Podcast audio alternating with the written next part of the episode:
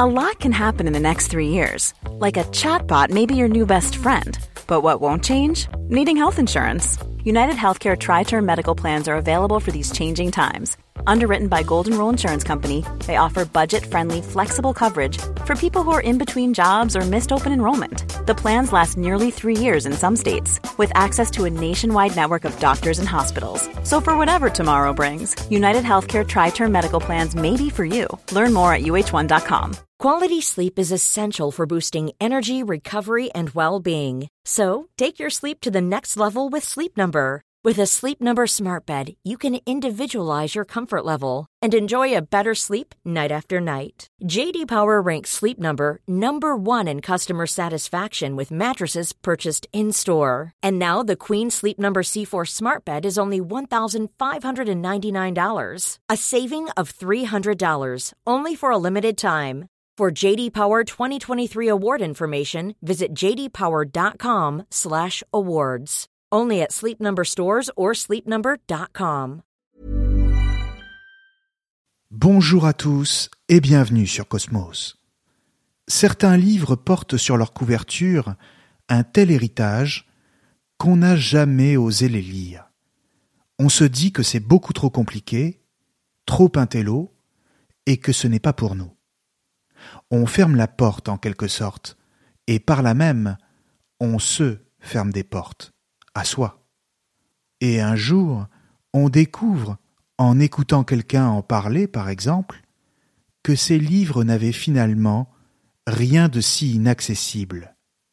Pour un peu, on serait même déçu, parce qu'il y a toujours une forme de déception à comprendre que les choses qu'on a longtemps tenues éloignées de soi ne sont pas si effrayantes, qu'elles n'ont rien de sacré, et qu'on pouvait parfaitement les comprendre. En l'occurrence, La nausée est un livre où l'auteur, Sartre, ne parle que d'une seule chose, la banalité, l'ordinaire. C'est un livre où il nous montre que faire une véritable expérience métaphysique est même à la portée de n'importe qui, qu'elle est accessible au premier venu. La nausée est un roman de Jean-Paul Sartre, publié en 1938. On peut dire qu'il s'agit de la version romanesque de L'être et le néant, lequel paraîtra en 1943, car il y développe les mêmes idées philosophiques. Le roman devait d'abord porter le titre de Mélancolia, en référence à une gravure du même nom de l'artiste allemand du XVIe siècle, Albrecht Dürer, car la mélancolie reflétait parfaitement, selon Sartre, l'état de son personnage. Mais l'éditeur Gaston Gallimard a refusé et a proposé à Sartre le titre de la nausée. Le livre raconte l'histoire d'un certain Antoine Roquentin, 35 ans, historien de métier, et qui vit seul à Bouville, ville imaginaire mais qui correspond probablement au Havre, où Sartre a enseigné. Sartre décrit son personnage en une phrase, laquelle est une citation de Céline, mise en épigraphe du livre. Je cite C'est un garçon sans importance collective, c'est tout juste un individu. Fin de citation. Roquentin est donc un type un peu fade, sans grand intérêt et assez banal.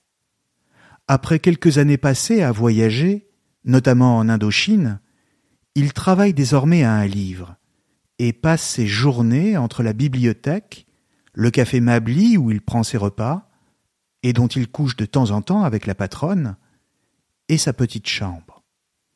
Depuis quelque temps, il sent monter en lui un sentiment d'ennui, de profonde lassitude, et même de dégoût pour les choses autour de lui. Les objets lui semblent étranges et lui inspirent de la répulsion. Il ne sait ni comment ni pourquoi cette impression lui est venue, mais avec le temps, elle s'est profondément enracinée en lui, jusqu'à devenir sa seule certitude. Il ressent de l'écœurement, non pas seulement devant les conventions sociales et ce qu'elles impliquent en termes d'hypocrisie et de mensonge, mais pour tout ce qui est, les êtres et les objets. Voilà qui est déroutant car il pourrait encore comprendre que ce sentiment soit dirigé sur une chose en particulier. On peut être malade devant des fruits de mer, par exemple, ou quand on prend l'avion. Mais là, ce n'est pas le cas. Son malaise est d'autant plus profond qu'il vient de tout, et dans le même temps, de rien de précis. Il a la nausée, comme une vague envie de vomir, en contemplant n'importe quel objet. Simplement, cette nausée se traduit également par un sentiment de peur, car les choses non seulement le dégoûtent, mais lui apparaissent comme terrifiantes. Dès lors, la question qu'il se pose est bien évidemment pourquoi? Quelle est la raison de ce dégoût, doublé d'une peur profonde et viscérale, et dans laquelle il se sent de plus en plus entraîné? Alors, pour tenter d'y répondre, il décide, après quelques hésitations, d'écrire un journal, dans lequel il va consigner toutes ses impressions pour les comprendre et même les exorciser. Et ce journal, c'est le roman lui-même, qui prend rapidement la forme d'une enquête, on pourrait même dire d'une enquête métaphysique, dont l'objet est de remonter aux origines de son mal, car il parle de maladie, et de poser des mots dessus. En somme, de tenter de le définir. Or, c'est précisément en prenant cette décision d'écrire qu'il va faire sa première découverte, celle que les mots sont impuissants à saisir la réalité. Non seulement la réalité de ce qu'il ressent, mais surtout la réalité des objets qui l'entourent. Pourquoi?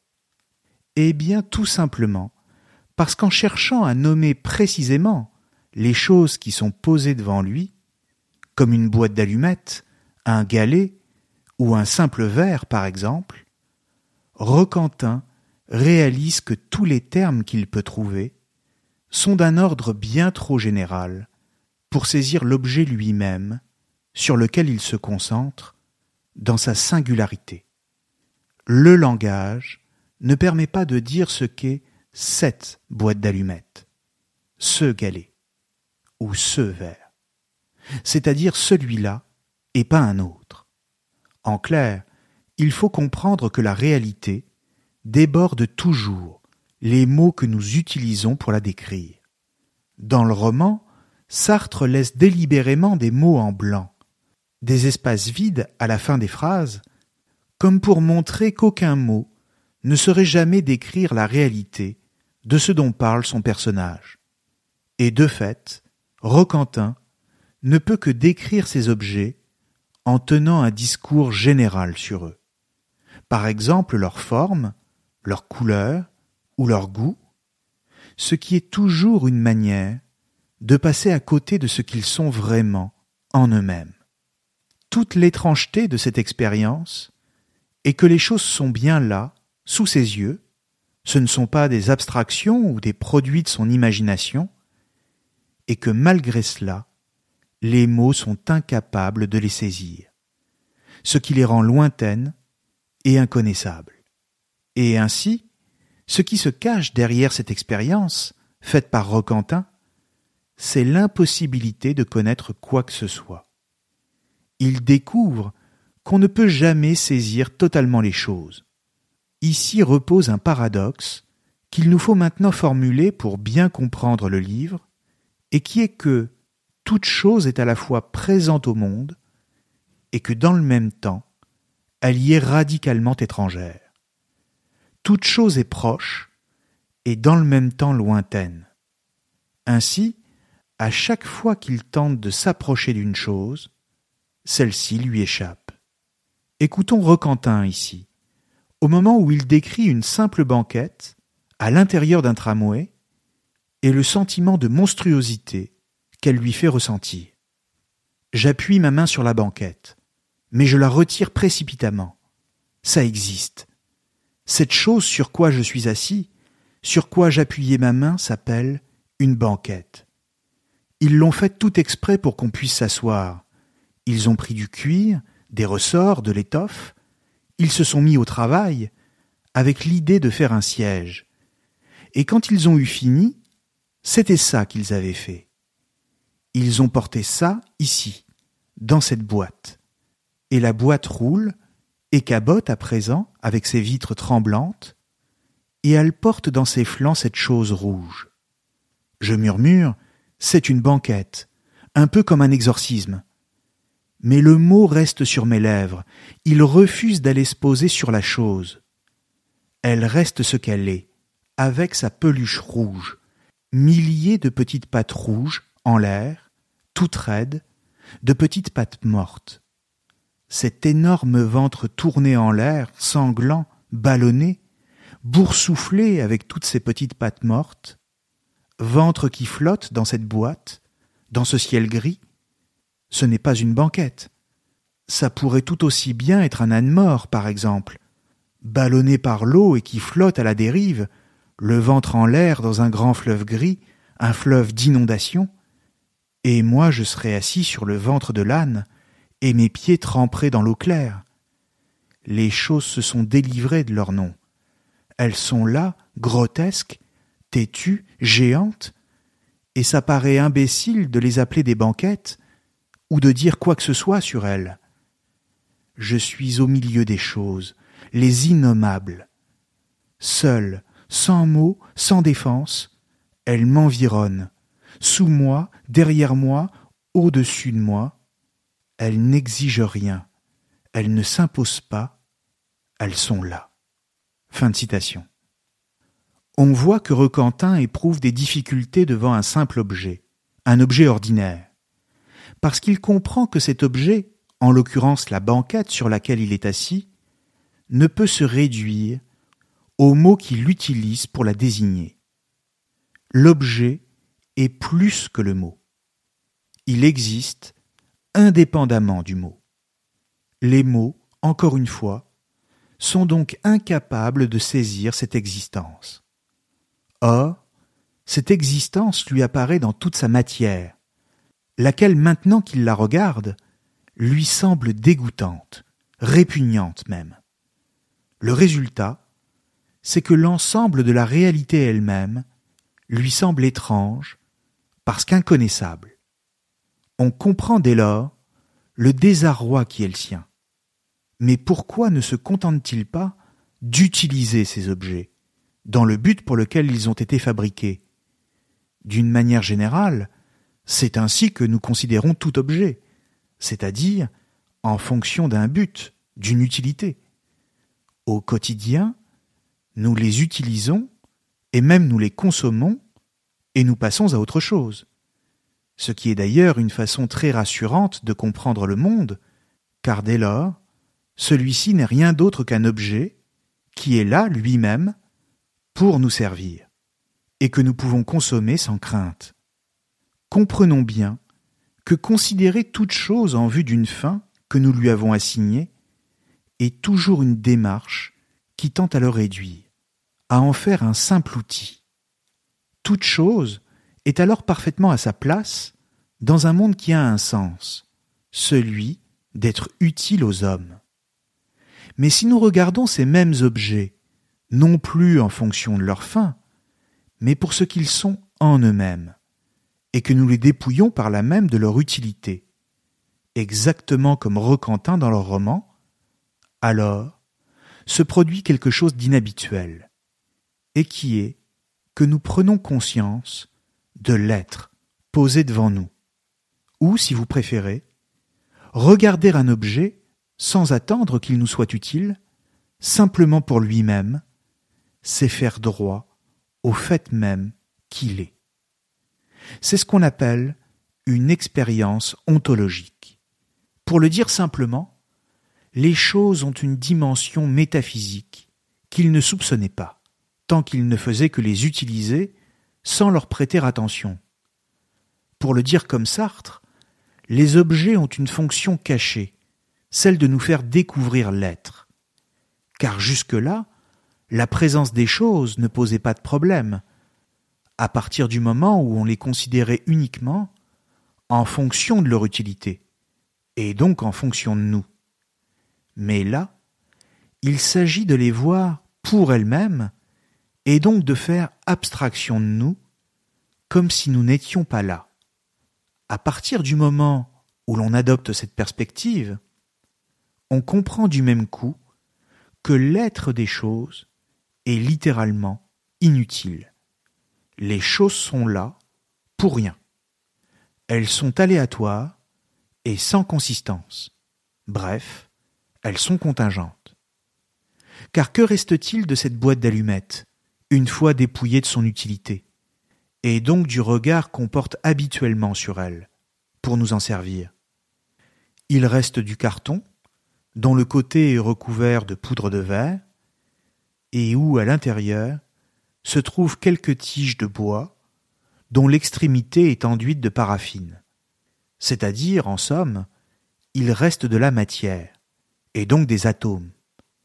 Mais ces atomes, pris en eux-mêmes, n'ont pas forcément vocation à être utiles. Ils sont, et c'est tout.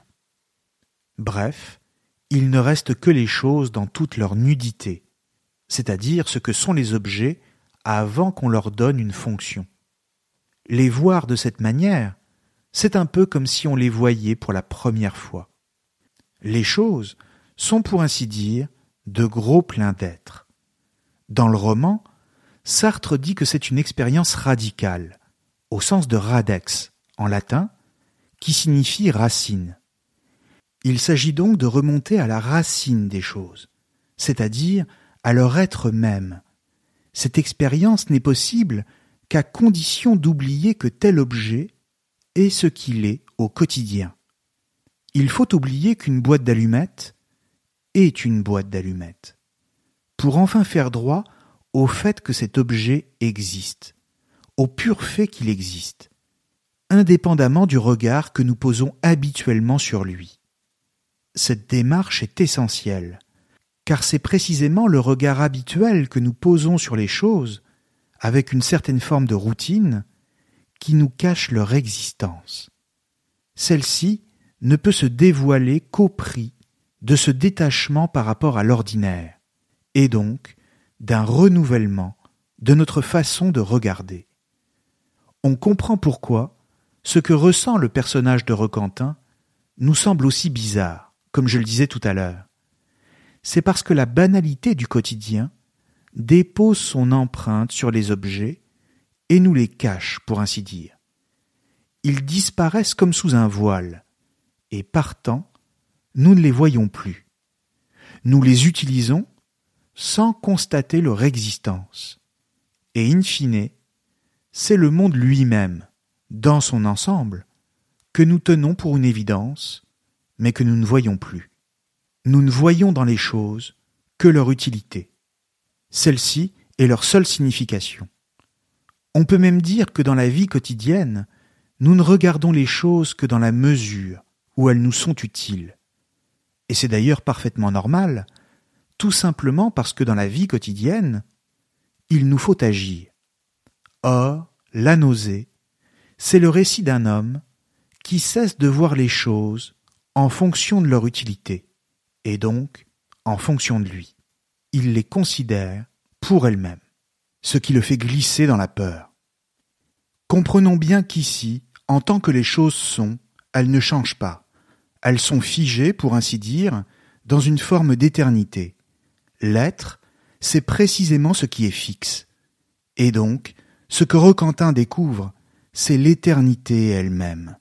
Il l'a sous les yeux, par l'intermédiaire des objets qu'il regarde.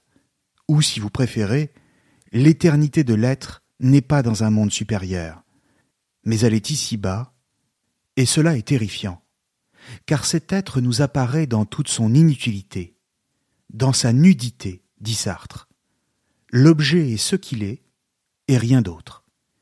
Il ne renvoie à aucune idée, à aucune réalité supérieure et transcendante. Tout est là, sous nos yeux, et il nous faut, pour ainsi dire, nous en contenter. Mais ce n'est pas tout, car une fois qu'on contemple l'être de la chose, celui-ci nous renvoie à nous-mêmes. Il nous révèle notre propre présence à travers l'expérience que nous en faisons. Si nous pouvons voir, sentir, toucher ces objets qui sont, c'est que nous-mêmes, nous sommes également.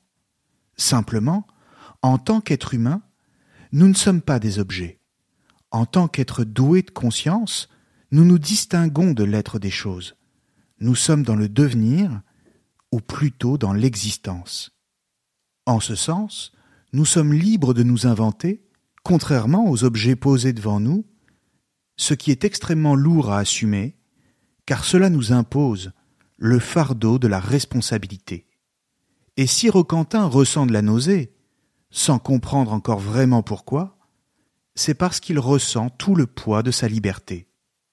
Sartre pense que l'homme ne correspond à aucun être précis, qu'il n'est pas une chose.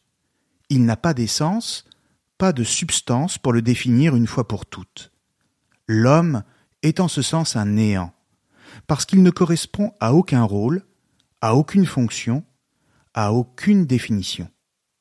Il est néant. Et c'est donc parce qu'il est néant qu'il est libre. Son essence est à inventer, ce qui est terrifiant, car encore une fois, il lui faut agir et assumer la responsabilité de ses actes. Dans le roman, la conséquence pour Requentin, c'est que tout se met à tourner et qu'il part à la dérive. C'est pourquoi il éprouve de la nausée, un sentiment de malaise, dans la mesure où ses repères disparaissent. Il part à la dérive parce qu'il comprend peu à peu, progressivement, que son existence est entre ses mains, et qu'il lui appartient d'en faire quelque chose, tout comme il lui appartient de donner un sens à sa vie. Le sens des choses n'a rien de naturel, il est une construction, notre construction. Rien n'est nécessaire dans l'existence, même pas l'existence elle-même. Tout y est Millions of people have lost weight with personalized plans from Noom, like Evan, who can't stand salads and still lost 50 pounds. Salads, generally, for most people, are the easy button, right? For me, that wasn't an option. I never really was a salad guy. That's just not who I am. But Noom worked for me. Get your personalized plan today at Noom.com. Real Noom user compensated to provide their story.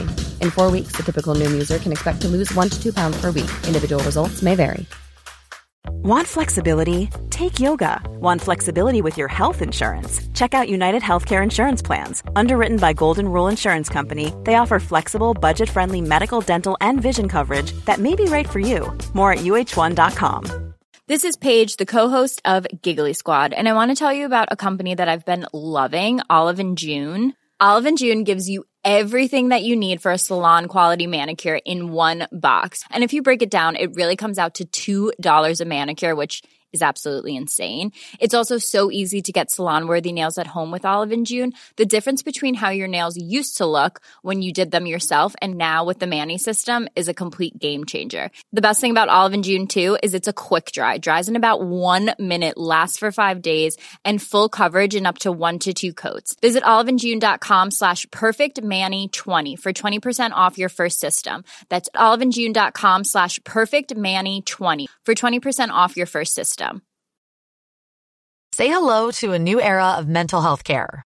Cerebral is here to help you achieve your mental wellness goals with professional therapy and medication management support. 100% online. You'll experience the all new Cerebral Way, an innovative approach to mental wellness designed around you. You'll get a personalized treatment plan from a therapist, prescriber, or both in a safe and judgment free space. Your cerebral therapist or prescriber will outline a customized plan with clear milestones along the way so you can get to feeling your best. With Cerebral, you're not alone in your mental health journey. We're here to empower you to live a fulfilling life. So take that first step towards a brighter future and sign up today at cerebral.com slash podcast and use code ACAST to get 15% off your first month. Offer only valid on monthly plans. Other exclusions may apply. Offer ends July 31st, 2024. See site for details. Contingent, c'est-à-dire superflu, sans justification et aléatoire. C'est ce qui fait dire à Sartre, dans le roman, cette phrase qui restera comme l'intuition générale de toute son œuvre à venir, l'essentiel, c'est la contingence. Et dans la mesure où elle est contingente, l'existence apparaît du même coup à Roquentin comme gluante, répugnante et sale. Elle ne se justifie par rien, elle est un hasard pur qui, pour ainsi dire, lui tombe dessus. Rien ne permet de l'expliquer. Comprenons bien que Sartre trouve ici toutes ces thématiques, c'est-à-dire la découverte de l'être, l'éveil de la conscience, l'angoisse existentielle, chez deux auteurs principaux, notamment l'Autrichien Edmund Husserl surtout, et ensuite le philosophe allemand Martin Heidegger. Pour le dire très simplement, Husserl, c'est la matrice de l'œuvre de Sartre. C'est celui qui va l'inspirer. Et cela à tel point que Sartre dira lui-même, presque avec dépit, il a déjà trouvé toutes mes idées. Husserl, c'est le grand penseur de la phénoménologie, laquelle est littéralement la science des phénomènes. Il s'agit d'étudier les phénomènes, c'est-à-dire ce qui apparaît, et de se demander comment ils apparaissent à la conscience. Il s'agit, selon la formule de la phénoménologie, de revenir aux choses mêmes, pour se concentrer sur elles, et non sur ce qu'on croit en savoir, pour faire droit à l'expérience que l'on peut faire d'une chose. Or, c'est précisément l'objet du roman, dans lequel Roquentin est confronté à toutes sortes de phénomènes et tente de comprendre, à la manière d'un enquêteur, comme je le disais tout à l'heure, comment ce qu'il a sous les yeux peut provoquer en lui une telle réaction, c'est-à-dire de la nausée. Sartre avait déjà découvert Husserl au début des années 1930, notamment grâce au conseil de son ami Raymond Aron, qui lui en avait recommandé la lecture. Mais au moment de son voyage en Allemagne, il lit des textes qui n'avaient pas encore été traduits de l'allemand en français et qui lui permettent d'aller beaucoup plus loin dans le développement des idées contenues dans son roman. Ensuite, dans l'univers philosophique de Sartre, il y a Martin Heidegger. Au moment où Sartre rédige son livre, soit entre les années 1931 et 1938, il n'a pas encore une connaissance approfondie du philosophe allemand.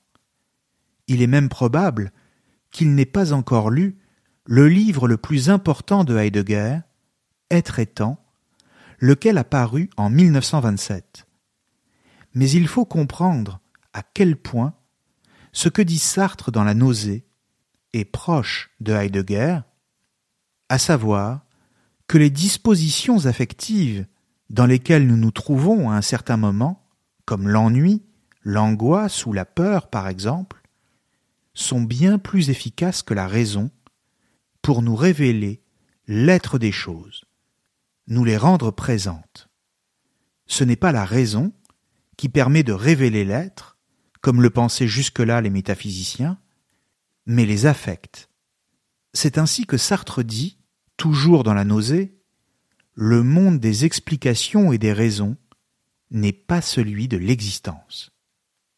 Comprenons par là que l'existence ne peut pas faire l'objet d'une démonstration. Elle est vécue, rien de plus. L'existence est à sentir, pas à expliquer.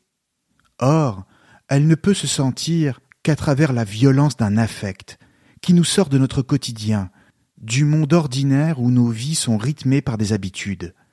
D'une certaine manière, ressentir cette nausée, c'est se réveiller.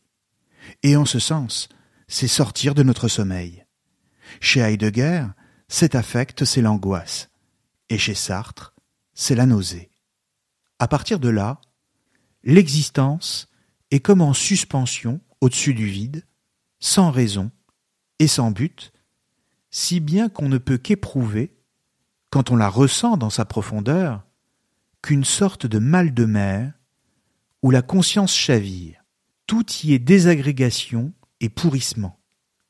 Exister, c'est éprouver que notre conscience est projetée dans un monde où tout est voué à la disparition et à la mort. C'est ressentir, au plus profond de soi, que rien ne perdure et que tout est voué à la putréfaction. Et c'est précisément pourquoi Roquentin éprouve de la répugnance au moment même où il fait cette découverte, de ressentir l'existence. Simplement, il existe une possibilité, sinon d'échapper à la nausée, au moins de la vivre en mesure, comme il est dit dans le roman, notamment quand il écoute de la musique. En ce sens, le contact avec l'art offre à l'homme une voie de salut. C'est ce qu'on appelle une sotériologie, c'est-à-dire une doctrine du salut. Sartre ne creusera pas cette réflexion du salut par l'art dans la suite de son œuvre. Mais ici, dans son roman, elle est bien présente, car quand Roquentin écoute de la musique, il découvre qu'au cœur de la nausée se niche une pure joie d'exister. La musique, et notamment une chanson intitulée Some of These Days, et dont le sillon du disque fait des grésillements sous le diamant du phonographe, s'impose à lui comme une affirmation. L'art n'est pas une consolation face à l'existence, comme le pensait Schopenhauer par exemple.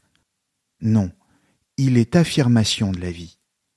Faisons droit au texte ici, au moment où Roquentin explique que les arts, et notamment la musique, ne sont pas des consolations, mais une affirmation telle qu'elle le fait sortir de sa torpeur, et qu'il a même honte de lui, de ne pas avoir été à la hauteur de l'existence jusqu'ici.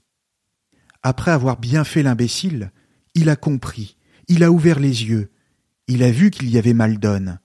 Il était dans un bistrot, justement, devant un verre de bière tiède. Il est resté accablé sur la banquette, il a pensé Je suis un imbécile. Et à ce moment précis, de l'autre côté de l'existence, dans cet autre monde qu'on peut voir de loin, mais sans jamais l'approcher, une petite mélodie s'est mise à danser, à chanter. C'est comme moi qu'il faut être, il faut souffrir en mesure. La voix chante. Some of these days, you'll miss me, honey. On a dû rayer le disque à cet endroit-là, parce que ça fait un drôle de bruit. Et il y a quelque chose qui serre le cœur, c'est que la mélodie n'est absolument pas touchée par ce petit tout-sautement de l'aiguille sur le disque. Elle est si loin, si loin derrière. Ça aussi je le comprends.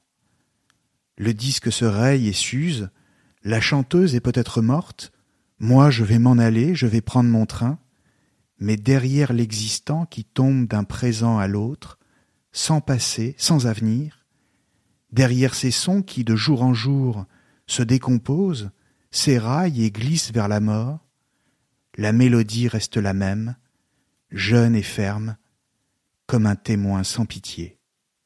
Fin de citation. Si la nausée est le récit d'un éveil à la réalité de l'existence, le dégoût est premier dans la mesure où l'on ressent quelque chose qu'on n'avait jamais ressenti jusque-là, un peu à la manière du mal de mer que l'on ressent quand on monte pour la première fois sur un bateau, comme je le disais tout à l'heure. Mais ensuite, une fois passée cette impression de dégoût, et de nausée donc, il est possible de s'habituer au mouvement de l'existence tout en étant conscient de ce qu'elle est, c'est-à-dire contingente et vouée à la mort. Et ainsi, même jeté dans une existence qui n'offre jamais de repères, on fait de son mouvement même une manière de vivre, et dont on accepte les règles du jeu. Le sentiment de nouveauté s'est transformé en lucidité profonde et dont on s'accommode au point de profiter de ce que l'existence peut nous offrir de meilleur, à savoir la beauté et la joie qu'elle procure. Au milieu du dégoût apparaît, ou du moins peut apparaître, car ce n'est absolument pas garanti pour tout le monde, la possibilité d'un émerveillement, lequel est comme arraché à l'obscurité, et à condition de sortir de son désespoir initial et de s'ouvrir à quelque chose de plus grand que soi. C'est ainsi que dans le roman, Roquentin cesse d'écrire un livre d'histoire, lequel n'a plus aucun sens à ses yeux, pour se consacrer à un roman. En clair, sa planche de salut, il la trouve dans la littérature. Il faut remarquer ici un point de concordance entre le roman de Sartre et la recherche du temps perdu de Marcel Proust. Et cela ne peut être le fruit du hasard. Sartre connaît la littérature. Et ce n'est sûrement pas pour rien qu'il fait vivre à son personnage, Roquentin, la même expérience salvatrice que celle que Proust offre au narrateur de la recherche du temps perdu. La découverte de la vocation littéraire est dans un cas comme dans l'autre au cœur du salut face à l'existence. Pourquoi une œuvre d'art, et en l'occurrence une œuvre littéraire, un roman, permet-il de transformer la nausée en émerveillement? Eh bien d'abord parce qu'un roman nous transporte et nous fait échapper à l'ennui, mais surtout parce que contrairement au monde de la nausée, tout y est nécessaire et non soumis à la contingence. Lire un roman, c'est suivre le plan d'un auteur, avec un début, un milieu, une fin, où des personnages évoluent de manière totalement déterminée. Ils ne sont pas là par hasard et sans avoir été pensés par le romancier. Ils viennent de quelque part et se dirigent vers une issue qui a un sens. En clair, dans le roman, le non-sens du monde est mis entre parenthèses, le temps d'un instant, celui de la lecture, pour donner naissance à un monde où tout fait sens. C'est pourquoi le romancier peut être assimilé à une sorte de démiurge, c'est-à-dire un esprit créateur qui invente un espace et une temporalité qui lui appartient. Et ainsi, il fait apparaître la vie à sa manière. Dans le roman, Roquentin éprouve à se lancer dans une carrière littéraire un sentiment d'aventure et de nouveauté, une sorte de fraîcheur qui lui permet à la fois d'assumer l'existence et de découvrir une fécondité profonde qu'il ne s'imaginait même pas. Peut-être y a-t-il quelque chose de Sartre dans Roquentin, car la décision que prend le personnage d'écrire un roman, c'est exactement ce que fait Sartre lui-même. Mais comprenons bien que ce qui compte ici, c'est l'action. Thème décidément cher à Sartre et aux existentialistes. L'important, c'est la décision d'agir, que Roquentin a pris en écoutant la chanson Some of These Days. Pourquoi? Eh bien parce que si l'existence est souffrance et nausée, il ne sert à rien de se morfondre et de rajouter du désespoir à cette nausée. Au contraire, il faut en faire quelque chose. Au fond, la grande leçon ici, c'est qu'il faut descendre au plus profond de la nausée pour découvrir le trésor qu'elle recouvrait, c'est-à-dire un émerveillement. Simplement, encore fallait-il avoir le courage d'aller jusqu'au bout. Et tout le monde ne l'a pas. Il est donc urgent d'agir pour se sentir exister et ainsi faire renaître le moment magique de la chanson. Écrire pour Roquentin, c'est agir. Et en un sens, c'est même plus que cela encore, puisque c'est créer. C'est sortir définitivement de l'état de sommeil dans lequel il a été toute sa vie, avant de prendre conscience de l'existence, et donc avoir le sentiment de vivre une aventure, comme il est dit dans le roman. Écoutons Roquentin une dernière fois, quand il prend cette décision d'agir et découvre sa vocation d'écrivain. Est-ce que je ne pourrais pas essayer? Naturellement, il ne s'agirait pas d'un air de musique, mais est-ce que je ne pourrais pas dans un autre genre? Il faudrait que ce soit un livre. Je ne sais rien faire d'autre. Mais pas un livre d'histoire.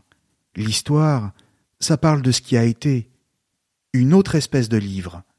Je ne sais pas très bien laquelle, mais il faudrait qu'on devine derrière les mots imprimés, derrière les pages, quelque chose qui n'existerait pas, qui serait au-dessus de l'existence. Une histoire, par exemple, comme il ne peut pas en arriver, une aventure. Il faudrait qu'elle soit belle et dure comme de l'acier, et qu'elle fasse honte aux gens de leur existence. Si j'étais sûr d'avoir du talent, mais jamais, jamais je n'ai rien écrit de ce genre. Des articles historiques, oui, et encore. Un livre, un roman, et il y aurait des gens qui liraient ce roman et qui diraient C'est Antoine Roquentin qui l'a écrit. Fin de citation. La nausée n'est donc pas une maladie. Il l'a cru au début. Mais en réalité, elle est simplement le révélateur que nous existons et que jusque-là, nous ne le voyons pas. Éprouver la nausée comme Roquentin, c'est se réveiller et comprendre que pour la dépasser, il faut se mettre en mouvement, par exemple en créant quelque chose. En clair, le roman ne nous dit pas qu'il faut se sauver de la nausée, mais plutôt qu'on est sauvé grâce à elle.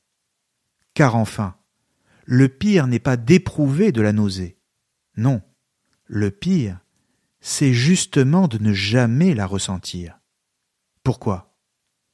Eh bien simplement parce que la nausée vient de la réalité elle-même. Elle vient du fait de regarder la réalité telle qu'elle est. Partant, si on ne la ressent jamais, c'est tout simplement parce qu'on fuit la réalité et qu'on cherche à ne pas la voir. En somme, pour ne jamais ressentir la nausée, il faut être un objet soi-même, une chose, ou se comporter comme si on était une chose. Une telle attitude revient toujours à se satisfaire et même à s'endormir lentement sur nos fausses croyances, nos préjugés et nos certitudes. Au fond, si on ne ressent jamais la nausée, c'est parce qu'on se réfugie dans le petit confort de nos illusions, sur soi-même et sur le monde. Cultiver cette attitude, c'est se ranger sous une étiquette, devenir une essence et s'en accommoder sans prendre de risques. C'est détourner le regard pour ne pas voir le monde tel qu'il est, tout en se satisfaisant de soi-même et de ses préjugés. C'est se donner des justifications pour ne jamais avoir à agir, tout en étant certain d'avoir toujours raison. Bref, c'est se comporter en bourgeois, dirait Sartre. C'est rassurant, mais ce n'est pas honnête. Et surtout, ce n'est pas être libre. Merci à tous et à très bientôt sur Cosmos.